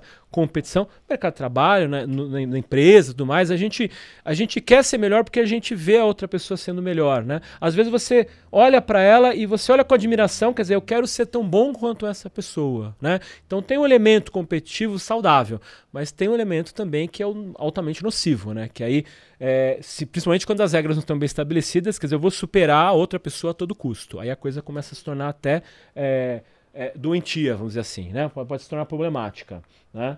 Eu mostrei ali a Jenny McGonigal, né, que é a game designer, ela, ela conta num TED, não é aquele TED ali, ela tem dois ou três TEDs, tem um TED que é sensacional, que ela conta que ela, por um período, ela sofreu um acidente, ela teve uma foi por uma lesão na cabeça, foi uma coisa muito séria. E ela teve que ficar muitos meses é, deitada numa cama, ela não podia fazer exercícios. É, assim, e vir trabalhar, coisas que a gente julga é, normal, né, do dia a dia. Não tô falando de fazer exercício, não, mas ela não podia ficar de pé por muito tempo trabalhando, por exemplo. Então ela tinha que ficar deitada né, a grandíssima parte do tempo durante um longo período, longos meses. E ela começou a perceber que ela começou a ter depressão, né? Quer dizer, é, é, é uma pessoa, ela é uma pessoa que ama o que, o que, o que faz e aí de repente ela se vê presa numa cama. Então ela percebeu que ela ela estava ficando deprimida. E aí, veja, aí a cabeça de game designer, né? Ela é desenvolvedora de jogos. Ela criou um jogo na cabeça dela que ela tava, ela tinha essa missão para cumprir, que era melhorar, se sentir melhor fisicamente, e que ela tinha ali os vilões, que eram os pensamentos negativos, né? Que, que, que, que era, era aquilo que estava tentando deixar ela deprimida. E aí ela percebeu que ela tinha aliados, que é uma coisa importante em jogo é aliado, né? Quer dizer, ela tinha os amigos dela, então ela começou a ligar para os amigos, os amigos começaram a dar uma força. Aí ela criou um jogo co é, cooperativo, colaborativo, chamado Super Better. Existe o site até hoje, superbetter.com tá? E aí esse jogo é o seguinte, você estipula uma meta. Eu quero, sei lá, ser feliz, eu quero sair da depressão, eu quero parar de tomar certo remédio, né? Eu quero melhorar, eu estou, eu estou com, com uma doença, eu estou com, com câncer, alguma coisa, eu quero melhorar, eu quero ficar, ficar saudável. E aí você tem um espaço ali para você colocar os, os inimigos, né? Quais são os os chefões que você tem que superar. Você coloca a, a parte para os aliados, quer dizer, ele é um jogo colaborativo de autossuperação. Né? Então é, é um case muito interessante. Então veja, tem o, o TED lá da, da Jenny McGonigal, né? Então foi, foi ajudou ela a superar esse drama pessoal dela. Ela criou o site e ela é, engajou ali as, as pessoas ali, né? Quer dizer, ela melhorou a vida. Ela recebe é, é, é feedbacks do mundo inteiro falando do quanto ela melhorou a vida das outras pessoas com o jogo, né? Né? A gente, às vezes a gente fala, não, o jogo é um negócio bobo, não serve para nada. Veja, ela, ela, melhorou a vida, a, a, saúde de várias pessoas com esse jogo, tá? A mesma Jane McGonigal, ela criou um jogo que é considerado um serious game, mas já, foi, já faz, faz bastante tempo, chamava World Without Oil, o mundo sem petróleo. E aí ela criou uma, é o que a gente chama de alternative reality game. É um jogo que é no nosso, né, no nosso, no nosso dia a dia, só que ele, ele, ele é o nosso dia a dia mais uma parte fictícia, vamos dizer assim, né? Então ela é, tinha noticiários dizendo, né, com um telejornal fictício falando que o mundo estava numa crise de petróleo, que a gente, né, o barril tá, aí tinha o preço do barril todo dia, preço do barril de petróleo, e aí tinha um fórum ali no site para incentivar as pessoas a trocar ideias, se imaginando nesse mundo, né, da qual o petróleo estava escasso, estavam em crise, e como as pessoas resolviam essa questão. E aí as pessoas começaram a trocar dicas no dia a dia, substituindo produtos que usavam petróleo, ou vou deixar a minha, meu carro em casa e vou começar a ir de bicicleta para o trabalho, por exemplo. Porque o cara se colocou naquele mundo fictício e ele começou a ir de bicicleta para o trabalho porque na cabeça dele ele estava no mundo que o petróleo estava escasso, que o barril estava lá em cima, etc. E aí veja, foi um, um, jogo que incentivava um comportamento mais sustentável, mais, né, é, no final das contas. E, o, e, há relatos que o jogo acabou e muitas pessoas mantiveram os comportamentos mais sustentáveis. O cara continuou indo para o trabalho de bicicleta e o cara aposentou o carro, por exemplo, né? Então veja, era um jogo, era um jogo, era um, ele é considerado um serious game, ele alternava, né, a realidade e a ficção. E ela ela queria encorajar comportamentos mais sustentáveis, né? Então, um case bem legal aí também, né? Olha a questão de que o jogo está presente, a gente acaba nem percebendo, né? O Waze é gamificado. Já repararam que o Waze é gamificado? Que você tem um avatarzinho. Aí a, a, questão do status que eu falei, ó. Waze Knight, cavaleiro do Waze, né? E aí o Waze Knight, número de pontos. Aí tem o ranking também, né? É, e, mas aí, aí, aí, a gente pergunta, como é que a gente joga no Waze, né? Porque o Waze, ele não é um ele não é primor, veja, ele não é primordialmente um jogo. Ele é um, um, um, software, né, um aplicativo que nos ajuda a chegar do ponto A ao ponto B da maneira mais rápida possível, da maneira mais eficiente possível. É um, é um jogo para para facilitar o nosso deslocamento. Mas esse é um jogo, né, um aplicativo. Mas esse aplicativo, ele tem ali, você tá lá de repente no teu caminho, ele coloca uma, uma frutinha, uma cerejinha, uma bananinha no caminho e te encoraja a passar ali para pegar a frutinha, por exemplo, né? Provavelmente ele quer que você vá por ali, aquela rua, em vez daquela outra. sei, porque ele de repente está gerenciando melhor o fluxo do trânsito, não sei. Mas por alguma razão ele coloca aquele elemento ali, né? Uh, e você vai fazendo coisas ali, por exemplo, a questão do. Ele queria incentivar uma época a questão de você colocar o preço dos combustíveis, né? Para você poder comparar de posto a posto e tal. E isso é, é isto no Waze, é o que a gente chama de crowdsourcing, é, são informações que os próprios usuários têm que colocar no sistema. Então eu tenho que encorajar as pessoas a colocar essa informação lá. Né? Por que, que elas colocariam é, de outra forma. Quer dizer, é, então, para ganhar pontos no jogo, para que elas ganhem uma reputação dentro do Waze, tá? E tem uma comunidade dentro do Waze, quer dizer, você consegue destravar funcionalidades no Waze que outras pessoas, por exemplo, não têm. É, é, eu não, não, sei dizer porque eu não, não, jogo a ponto de chegar no ponto, naquele ponto ali, mas de, é, pelo que eu li em algum lugar, dizem, quando você chegar nesse ponto aqui, você ganha dinheiro de trocar o nome de, de, rua ali, porque às vezes a rua no mapa está com o nome errado, por exemplo. Quer dizer, ele vai destravando funcionalidades que não é muito interessante você deixar na mão de qualquer um, veja, né? Senão você ia virar uma bagunça, né? Então você tem, é, você destrava é, funcionalidades, opções dentro do aplicativo, né? Que tornam ele mais colaborativo, tá? Tem um outro case, ele ficou velho, mas eu acho interessante de mencionar, que é o Foursquare. Lembra do Foursquare? Né? O Foursquare era uma rede social que você tinha que dar check-in nos lugares, né? Era a rede dos stalkers. Você falava para as pessoas onde você estava indo, né? Hoje não precisa mais, né? Hoje você vai num lugar no outro, Google Maps, o Google, a Apple, sabe onde vocês estão, porque você não precisa dar, dar check-in em lugar nenhum. Você passa um tempo ali, ele presume que você está lá, né? Certo? Mas o Foursquare era essa rede geolocalizada e eles queriam que as pessoas dessem check-in, começassem a usar a rede social. E tem uma coisa que é muito cruel para rede social que é o seguinte, né? É, você pode criar uma rede social melhor que o Facebook hoje. Ninguém vai usar, porque todo mundo já está no Facebook. O barato da rede social é, são os seus amigos que estão lá. Você vai buscar, você acha um amigo de infância, é, você, tem, você tem todos os seus amigos ali. Você vai numa rede social que não tem ninguém, né? Qual que é, o, qual que é a motivação? Qual que é, qual que é o ideal? Por que usar, né? Por que eu vou postar alguma coisa ali se ninguém vai ler? Né? Então, é, criar uma rede social é um negócio complicado. É, para você, esses aplicativos, é, eles têm que ter, porque a rede social ela, ela, é crowdsourcing, quer dizer, o conteúdo que está lá é, é colocado e gerido pelos próprios usuários. É, e para você conseguir engajar as pessoas, motivá-las a utilizar, é, você pode utilizar elementos de jogo. E o Foursquare tinha isso. Você dava o check-in no lugar, você virava o prefeito do lugar. Aí chegava um outro, dava o check-in e tomava de você o título de prefeito do lugar. Aí você virava prefeito, você tinha direito no, no Foursquare a fazer determinadas ações naquele local que outras pessoas não podiam fazer. Olha lá o conteúdo secreto, né? Destravar conteúdo, destravar é, funcionalidades extras, né?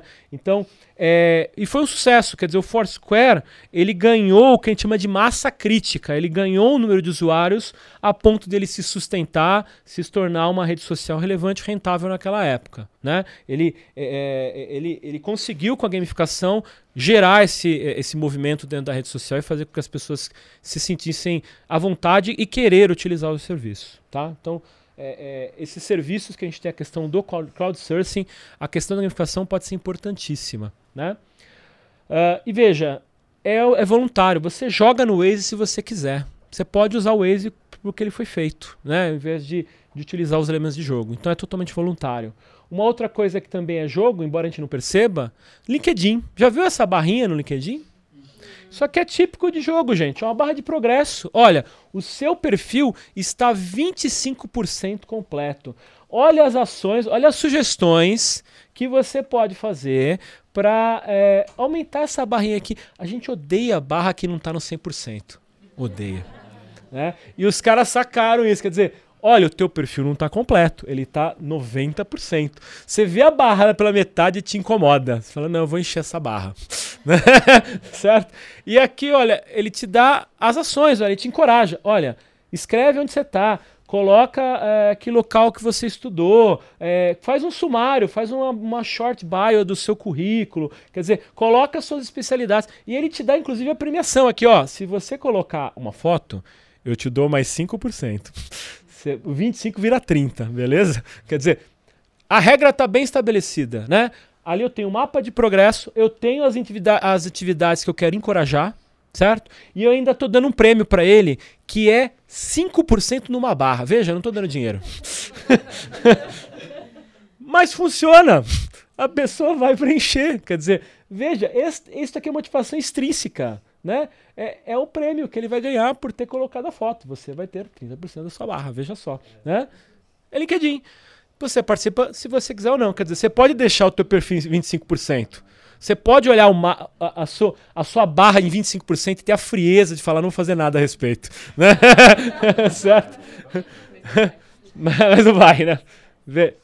Elemento de jogo, gente. No LinkedIn, o LinkedIn não é um jogo, tá? Repare, né? Então, colocar elementos de jogo naquilo que não é um jogo, né? Barras de ouro que valem Valem mais dinheiro. é, o Silvio Santos era o mestre de fazer essas coisas, né? Olha que coisa interessante aqui, ó. Isso aqui era um outdoor, também é uma ação bem antiga. E era um outdoor dizendo o seguinte: primeiros 10 dígitos primos encontrados uh, em uh, uh, números consecutivos de E.com. Era um site. Quer dizer, para você é, fazer parte do processo seletivo, você tinha que resolver essa equação, essa, né, esses, achar esses 10 números primos, né, e colocar na URL do navegador e pôr um ponto .com ali você entrar no site. Quem fez isso? O Google. O Google usou isso para recrutamento.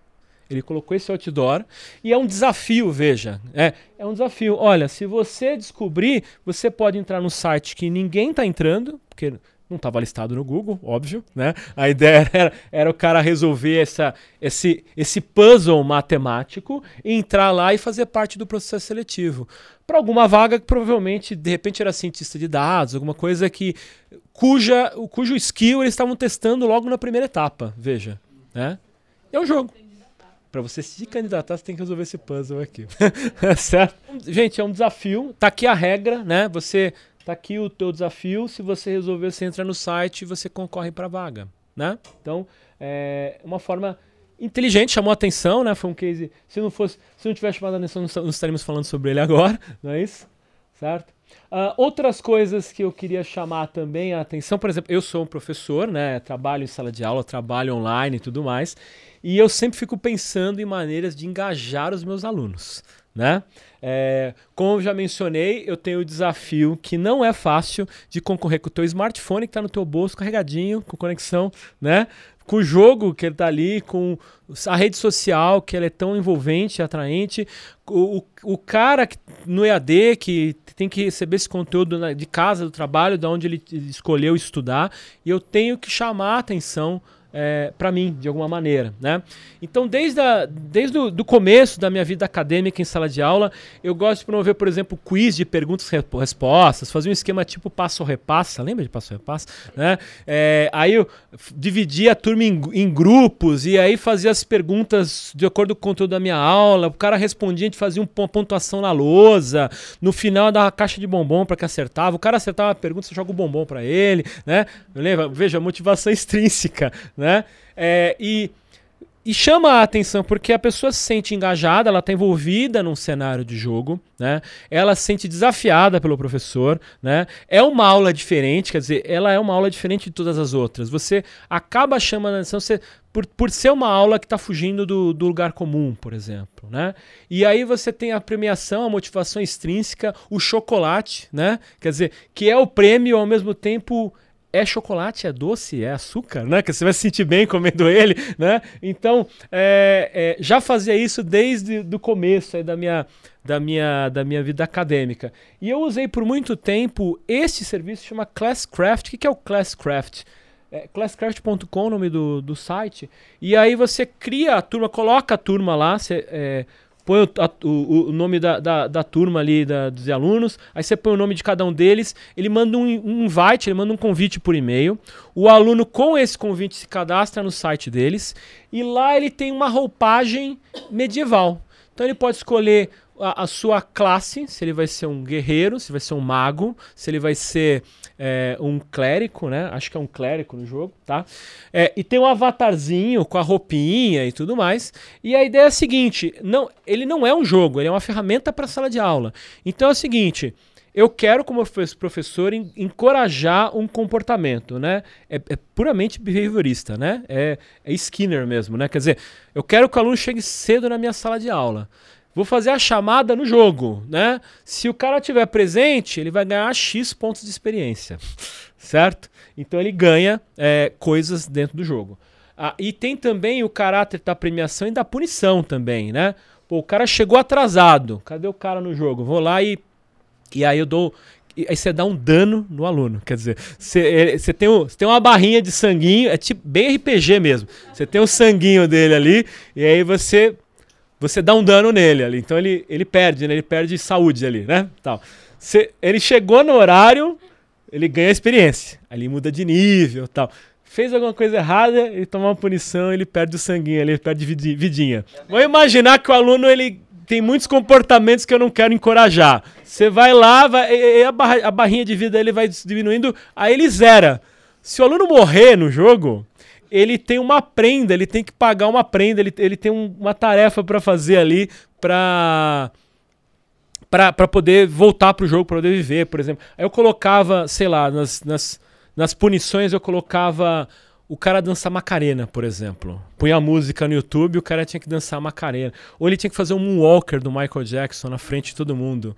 Ou ele escolhia um colega de classe e tinha que recitar um poema para o colega de classe. Então, eu, eu tinha uma, uma, prenda ali, eu tinha, ele tinha um castigo para pagar, vamos dizer assim, e aí ele tinha que cumprir aquilo para poder voltar ao jogo, né? É, e interessante é que o jogo, além de ele ter a questão da competição, porque eu criava um ranking assim, quem chegasse em níveis de experiências mais altos, depois eu trocava isso aí por, por uma nota de participação, alguma coisa dentro da, do, do, do da, da, da, parte acadêmica da, da faculdade ou da, do, da, da escola mesmo.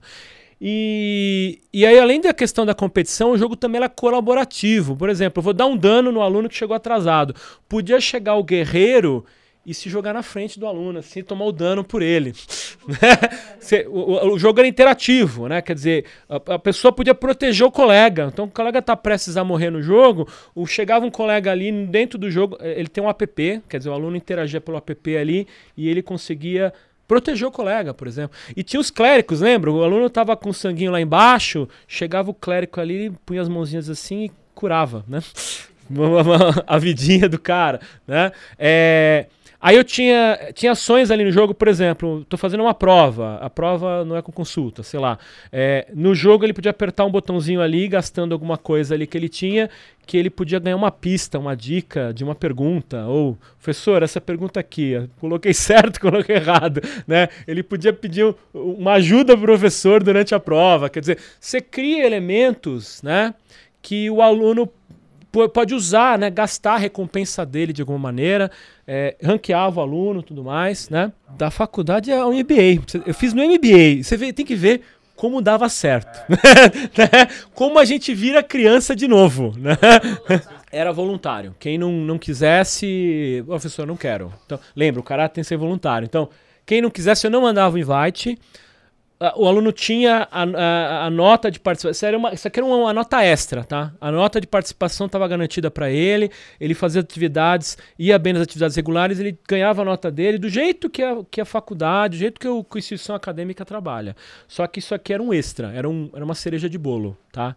E, e, e olha como engajar. Eu tenho professores e professoras de faculdade, MBA que pega. Você lembra aquelas estrelinhas que a professora do Fundamental colocava no caderno?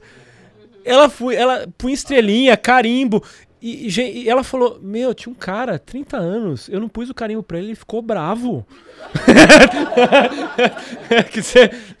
e assim, é, um, é, aquele elemento de gamificação da professora fundamental que ela estava fazendo. E ela falou: você tem que ver o Marmanjo brigando para colocar estrelinha no, no caderno dele, na prova dele. É, como, é quando você vê que o jogo funcionou, né? Quer dizer, né? Veja, é uma coisa que parece besta quando eu falo aqui, mas a gente se, se envolve, a gente acaba comprando esse tipo de coisa. A minha última experiência é, com gamificação foi a seguinte, tá? É, eu tenho uma das coisas que eu tenho lecionado bastante é a questão do, do blockchain e das criptomoedas, como o Bitcoin, como outras criptomoedas.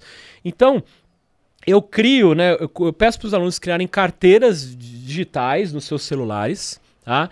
E eu tenho uma moeda que eu mesmo gerei, que eu chamo de FIAP token, né? Então é uma moeda da faculdade que eu gerei, e aí eu vou entregando, o aluno vai fazendo é, coisas ali do, durante as atividades e tudo mais, eu vou premiando ele com esse dinheirinho, tá? É, que um, veja, é um dinheirinho que eu inventei, é uma moeda digital que eu inventei, tá? E aí eu vou dando as moedinhas para os alunos. Como é dinheiro, como ela funciona como uma criptomoeda de fato, eles podem transferir para eles também, eles podem transferir uns para os outros. Quer dizer, o jogo vira colaborativo, né? E como eu quero ensinar criptomoedas, sistema financeiro e como funciona, eu quero que eles troquem moedas. Faz parte do aprendizado deles, né? Trocar as moedas, né? Então eu quero incentivar esse comportamento também, né? Uh, e Aí eu crio elementos, assim, por exemplo, uma coisa que é voluntária também. O aluno, é, como atividade, ele tem várias atividades diferentes. Ele pode fazer uma pesquisa e uma apresentação de cinco minutos em vídeo. Ele pode fazer um artigo e colocar no LinkedIn dele. É, eu, eu, a atividade da, da, do módulo que ele tem que fazer comigo é uma lista de tarefas e ele escolhe aquela que ele quer fazer. Tá? E cada uma tem um prêmio ali, ó. Se, se você escrever um artigo no LinkedIn sobre um assunto que eu não abordei na aula, 300 moedinhas. Se você fizer um sobre uma coisa da aula, é 200. Se você criar o vídeo, que tá mais, é mais um esforço maior, tal, 700. E ele tem que juntar um X moedinhas. Quando ele juntar um X moedinhas, ele me entrega e aí eu troco isso pela nota. Eu tokenizei a nota do cara, veja.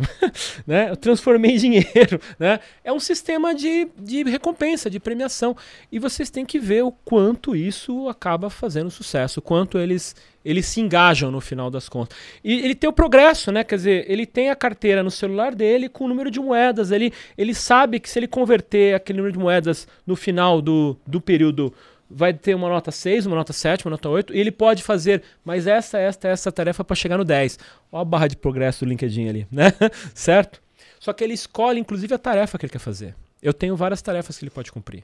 Então ele, ele tem a, a ação voluntária, ele faz aquilo que ele se sentir mais à vontade de fazer. E tem dado muito certo, quer dizer, tem sido um, um, um grande sucesso no final das contas. A gente, é, no, na FIAP, também trabalhou muito a questão da, da gamificação no, na plataforma EAD, no LMS. A gente colocou elementos ali, quando o cara loga uma vez por dia, ele ganha, ganha um X de moedinhas. Se ele comenta no fórum alguma coisa, ele ganha uma outra coisa. Quer dizer, a gente tem um, um sistema de pontuação interno que o aluno vai vai fazendo as coisas e vai sendo premiado também, tá? Que é uma maneira de, de, de, de, fazer aquela cereja no bolo no final das contas, né?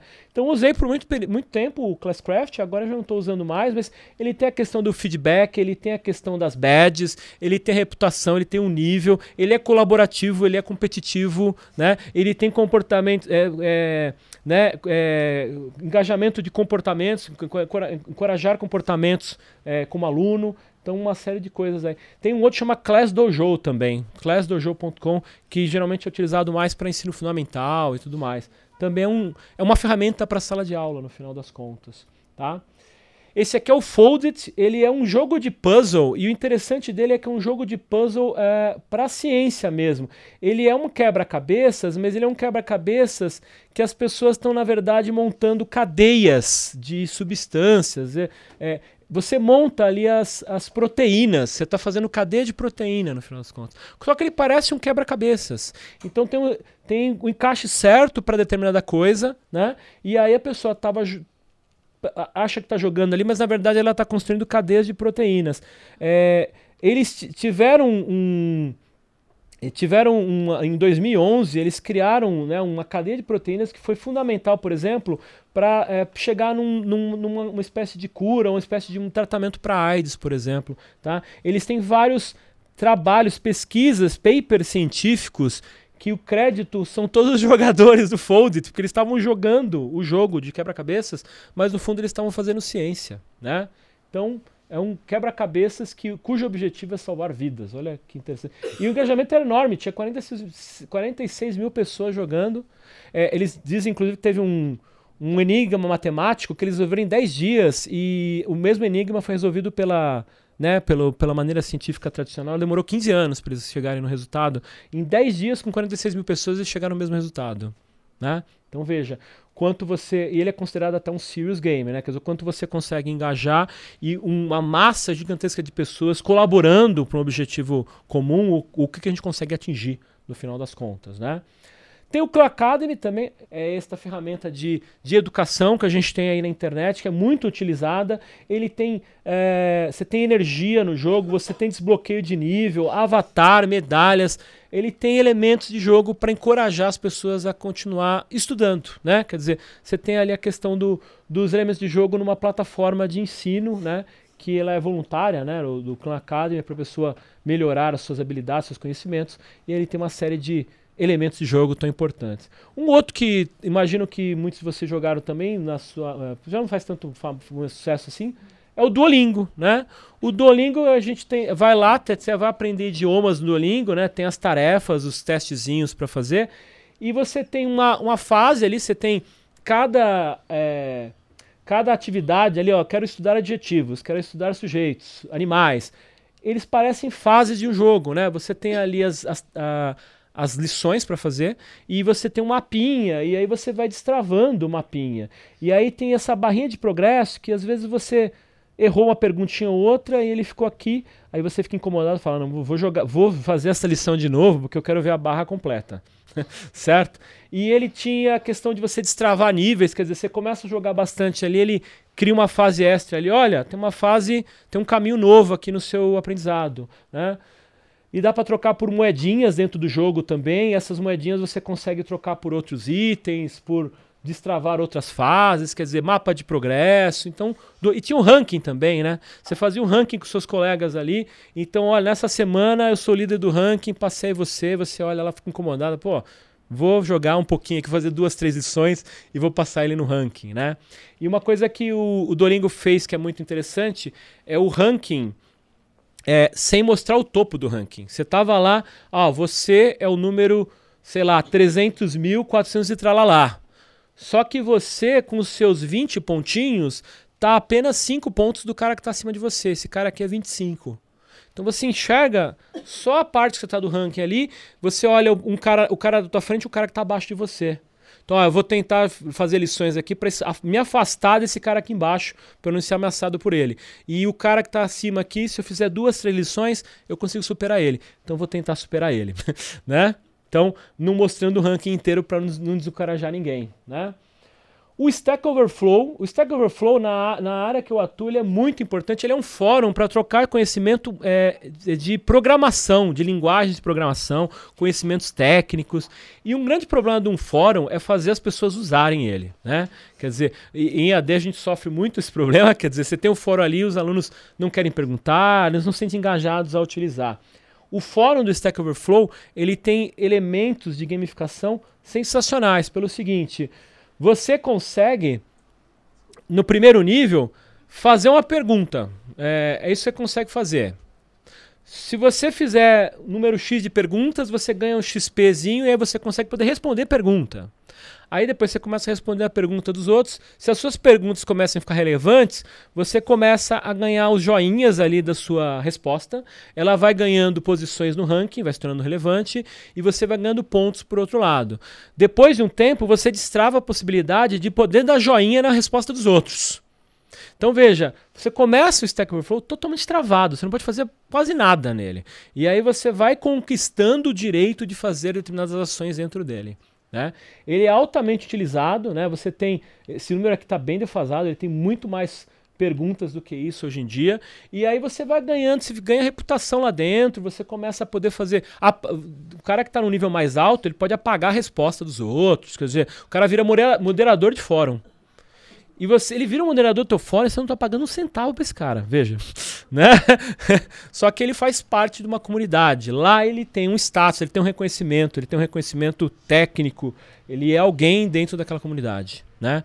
Então, o Stack Overflow ele tem vários elementos de jogo. Ele é um fórum dos mais utilizados do mundo e ele trabalha através de gamificação. Você tem ali as posições, tem os badges, tem os pontos e tudo mais. Tá? Uh, a Deloitte tem um case para treinamento, tá? Me fugiu aqui o, o, tinha um screenshot aí.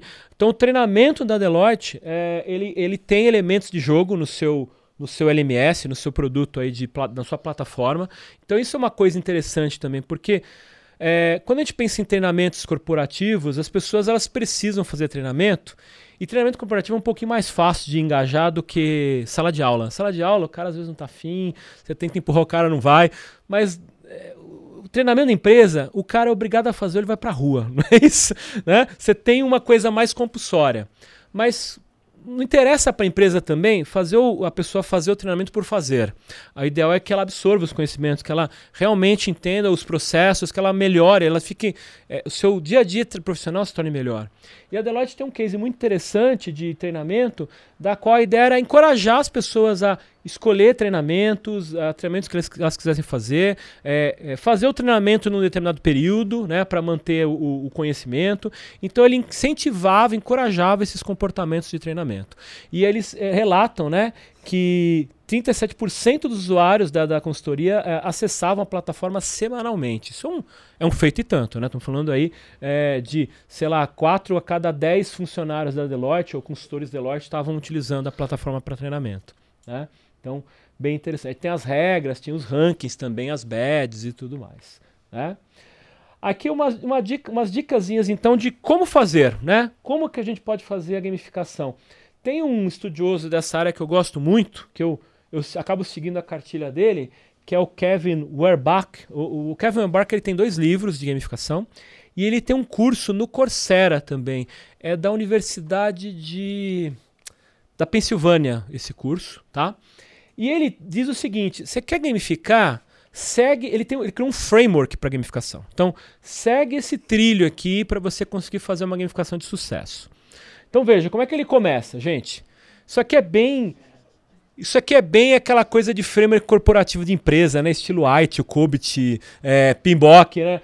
Objetivo da empresa. Qual que é o objetivo da empresa? O que, que a empresa quer? Pô, eu tenho uma empresa, ela vende produtos, eu quero encorajar a venda de produtos. Eu tenho uma empresa e eu tenho metas estratégicas para aquele semestre. Então, quais são os objetivos de negócio daquela empresa, daquela instituição? Tá? Por que isso? Porque com os objetivos de negócio, aí você cria as atividades que você quer encorajar. Veja, com isto em mente, eu consigo criar, é, criar atividades que eu quero encorajar que estão alinhados com o objetivo de negócio. Parece meio óbvio no começo, mas se a gente faz essa parte sem fazer esta, a gente muitas vezes está encorajando coisas que a gente não quer encorajar na empresa. Tá? É, Para dar um exemplo, tá? eu tenho um exemplo que eu usei na sala de aula esses dias. O Bradesco ele tinha uma época um software de realidade aumentada que você instalava o aplicativo e ele te dizia aonde que estava a agência, ele te mostrava o caminho, você aponta na rua assim, ele falava, olha, entra ali, entra aqui, aqui, você entra na agência, né, você encontra a agência do banco, beleza?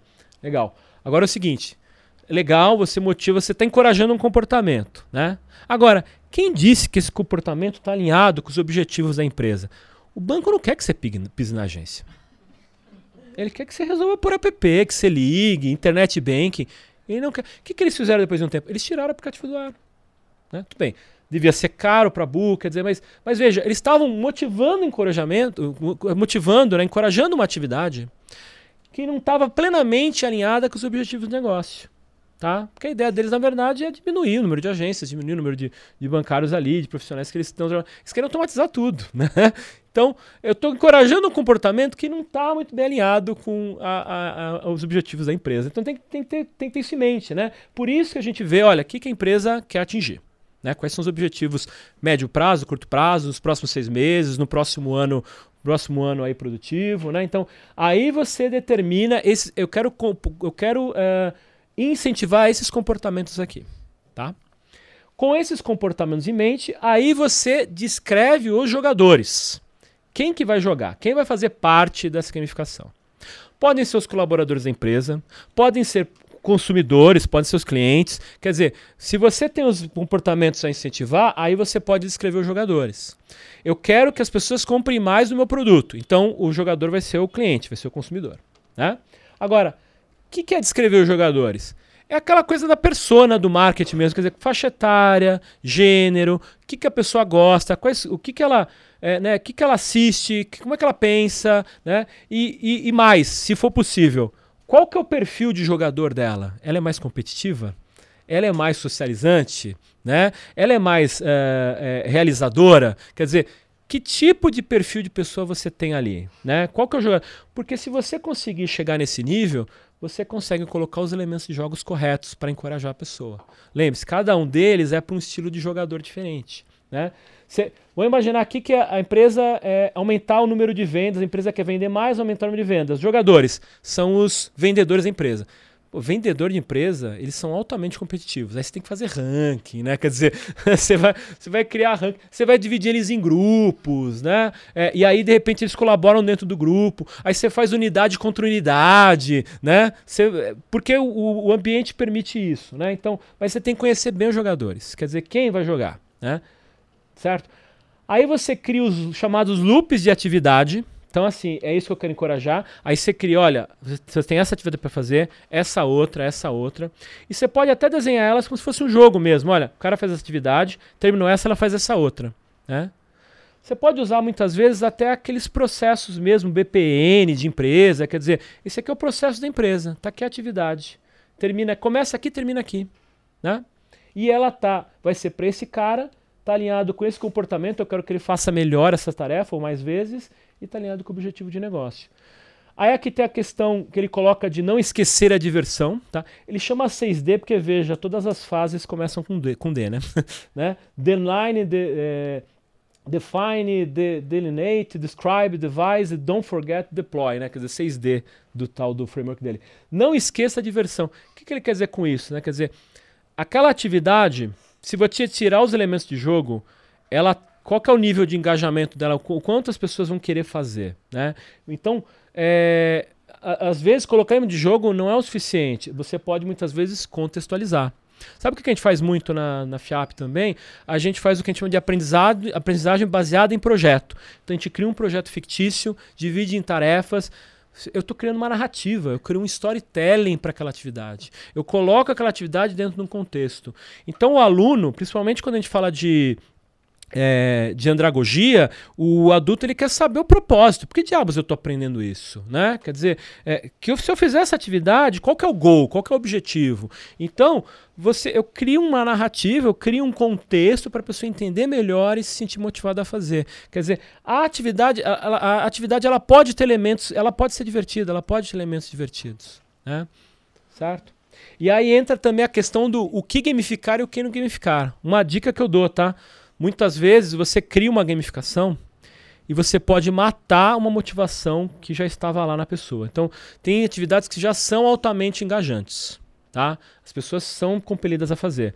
Se você é, pega uma atividade que as pessoas já estão motivadas a fazer, ela tem motivação intrínseca, e aí você coloca uma recompensa, é, falando, não, eu quero que a pessoa faça mais. Vamos dizer assim, eu ponho uma motivação extrínseca na jogada. Ela já estava engajada. Aí eu ponho a cenourinha.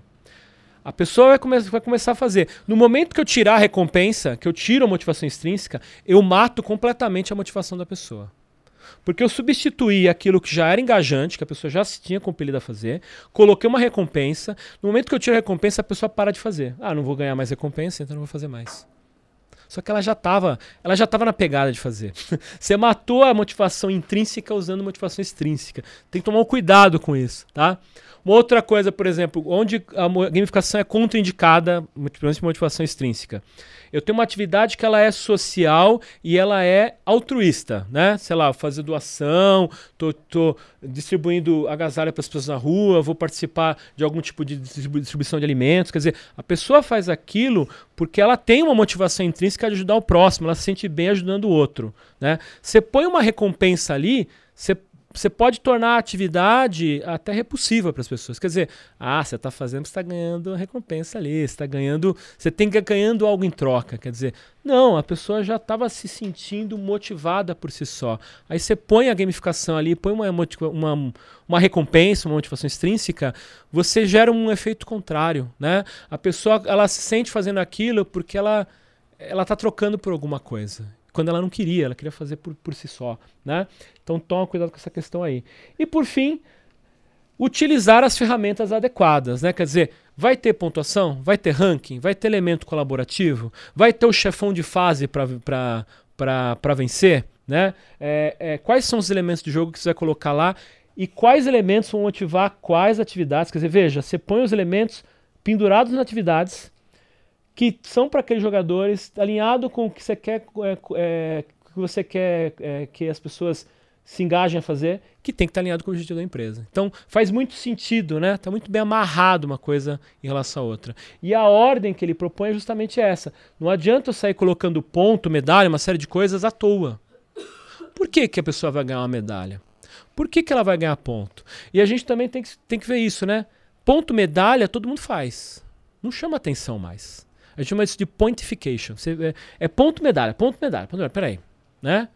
E aí, o, o que, o que eu posso colocar além aí? É, a gente tem esses, é, plataformas de gamificação que você põe uma moeda virtual e você tem uma economia dentro dela. Você tem um avatar ali para representar a pessoa. Você cria itens digitais para o avatar utilizar ou para a pessoa utilizar dentro daquela plataforma. Então, assim, quais elementos você vai usar? Quais elementos? Para quais atividades? Para engajar qual tipo de jogador? Para incentivar qual comportamento que está alinhado com a empresa quer. Né? Então esse aqui é o, é o trilho aqui do, do Kevin Warbar. E finalizando aqui, que eu já estou falando demais, né? Jogos fazem parte do nosso dia a dia, certo? É, muito, muito, muito tempo é investido em jogo, porque eles são prazerosos, a gente gosta de jogar, né? É, os estudos comprovam que o aprendizado com diversão e prazer são mais efetivos. Tem estudos de retenção de conhecimento que quando a gente aprende uma coisa de maneira feliz, a gente absorve mais. Tá? Isso é estudo científico, é neurológico. Na verdade, a gente aprende nas duas coisas. Quando a gente está extremamente feliz ou quando a gente está extremamente triste. Tá? Quer dizer, você pode descrever com detalhes o dia que um familiar muito próximo a você faleceu, você vai lembrar de detalhes daquele dia. É. Assim como você vai lembrar de detalhes do dia que teu filho nasceu, por exemplo. Que são né, extremos de felicidade. Os dias normais, as atividades corriqueiras, o dia a dia mediano, né, né é, ordinário, a gente esquece. A gente esquece. E conhecimento é a mesma coisa. Aquilo que a gente aprende, então para treinamento, eu acho excelente, gente. Para treinamento, para aprendizado, se a gente coloca diversão e prazer, a gente engaja mais, o aluno, a pessoa que está aprendendo, se sente mais compelida a aprender, ela aprende algo novo, se sente bem com isso, vai lembrar também com mais frequência. Então, para o ponto de vista educacional, é sensacional. É, a ideia, né? Qual que é a minha mensagem aqui? Para de competir com o jogo. Pega a atividade que você quer que você engaje, coloca elementos ali e faz a gamifica a atividade. Faz com que a atividade se torne é, motivadora, faz com que a pessoa participe do jogo, se sinta, sinta parte de uma meta, de objetivos, de regras e que jogue se sinta se, sinta prazer fazendo aquela atividade cotidiana, aquela atividade comum que não era para que podia, não ser tão prazerosa assim, tá? No caso de aluno, né, o aluno ele precisa ter opção, ou a pessoa que está sendo engajada, a, a, você está gamificando, ela tem que se voluntariamente compelida a participar, tá? Então, se a gamificação for compulsória, como eu falei no caso da hotelaria da Disney, pode ser um fracasso. E aqui eu tenho as referências e fim, né? Acabei. Obrigado.